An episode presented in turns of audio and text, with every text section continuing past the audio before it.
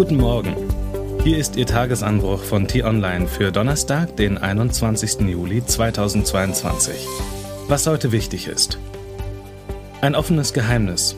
Typen wie Olaf Scholz und Mario Draghi können Europa durch den Krisensturm führen. Geschrieben von T-Online-Chefredakteur Florian Harms.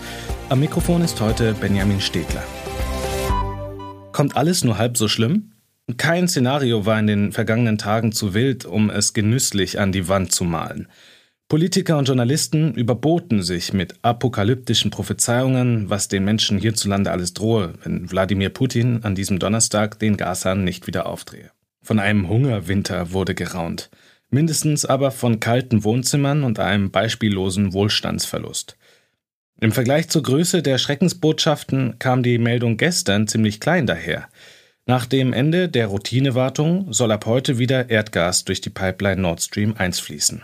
Zwar nur ein Drittel der maximal möglichen Menge, aber immerhin. Nun kann man sagen, geschickt eingefädelt von Putin, in perfider Geheimdienstmanier lässt er uns zappeln.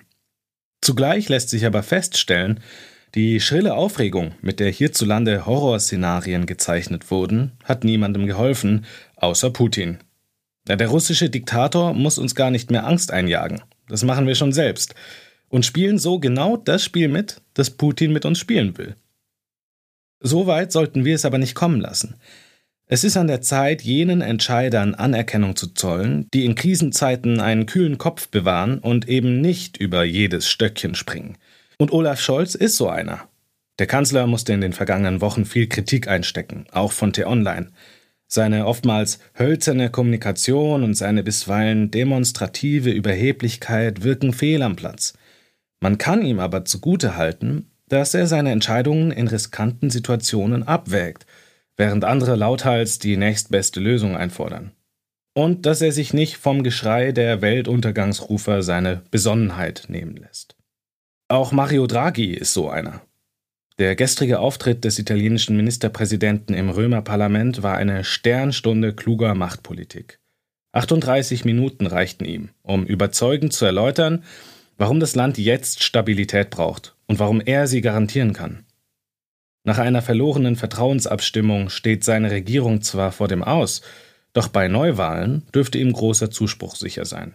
Sieht man sich das Theater um den Clown Boris Johnson in Großbritannien, den mit brachialen Mitteln um seine Macht kämpfenden Autokraten Viktor Orban in Ungarn oder den eitlen, aber seines Einflusses beraubten französischen Präsidenten Emmanuel Macron an, dann wünscht man sich, dass es in Europa mehr Chefs vom Schlage eines Scholz und eines Draghi gäbe. Es ist ein offenes Geheimnis, dass in Krisenzeiten Standfestigkeit und Berechenbarkeit mehr zählen als fesche Auftritte und große Visionen.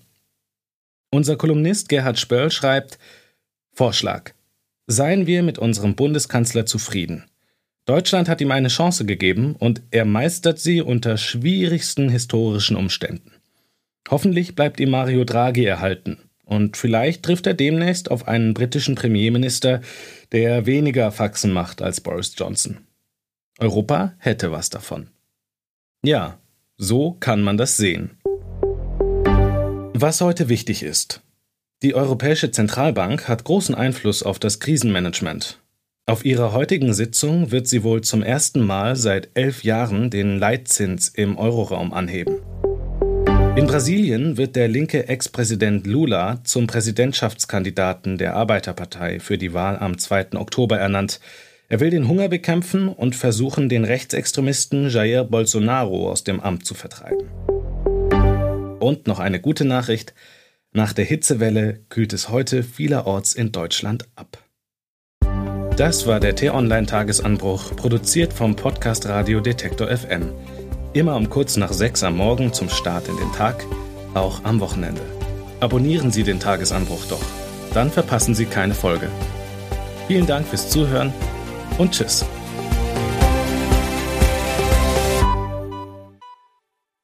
Ich wünsche Ihnen einen schönen Tag. Ihr Florian Harms.